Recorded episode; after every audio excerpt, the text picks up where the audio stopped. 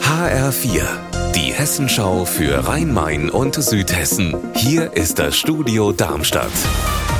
Mit Raphael Stübeck, guten Tag. In Bad Homburg im Hochtaunuskreis ist gestern Abend eine 36 Jahre alte Fußgängerin von einem Auto erfasst und tödlich verletzt worden. Der Pkw-Fahrer war offenbar sturzbetrunken und ohne gültigen Führerschein.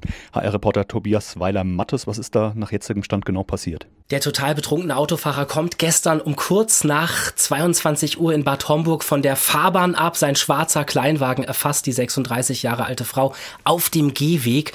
Der Betrunkene fährt danach einfach weiter. Ein Polizeisprecher hat mir gesagt, noch so 500 bis 600 Meter und da schläft der 34 Jahre alte Mann in seinem Auto einfach ein. Polizeibeamte und ein Notarzt versuchen, die angefahrene Frau wiederzubeleben. Ohne Chance, sie stirbt noch am Unfallort.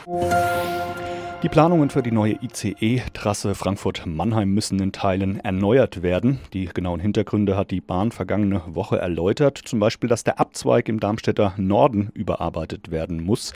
Die Reaktionen darauf sind ganz unterschiedlich. HR-Reporterin Petra Demand. Jochen Patsch, der Oberbürgermeister von Darmstadt, findet die zeitliche Verzögerung zwar schade, aber er ist sehr zufrieden, dass sich an der ausgewählten Trassenführung generell nichts ändert.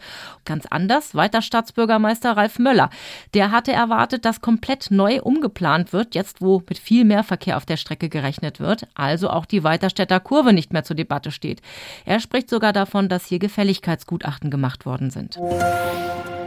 Wie geht es in Funkstadt mit dem Brauereigelände weiter? Das ist eine der Fragen heute Abend auf der Stadtverordnetenversammlung. Eine Bürgerinitiative hatte ein Bürgerbegehren angestrebt. Das wird es aber so nicht mehr geben. HR-Reporter Mike Markloff, warum denn? Es ist juristisch geprüft worden. Rein rechtlich wird das Bürgerbegehren wohl keine Chance haben, weil entscheidende Fristen nicht eingehalten worden sind. Das hatte ja Bürgermeister Patrick Koch schon verkündet und so soll es heute Abend auch beschlossen werden. Aber die BI hat noch Hoffnungen, wenn es um das Bier des kommenden Hessentags geht dass da möglicherweise Pfungstädter die Ausschanklizenz bekommt, denn das wäre ein Signal für einen möglichen Erhalt der Brauerei. Unser Wetter in Rhein-Main und Südhessen.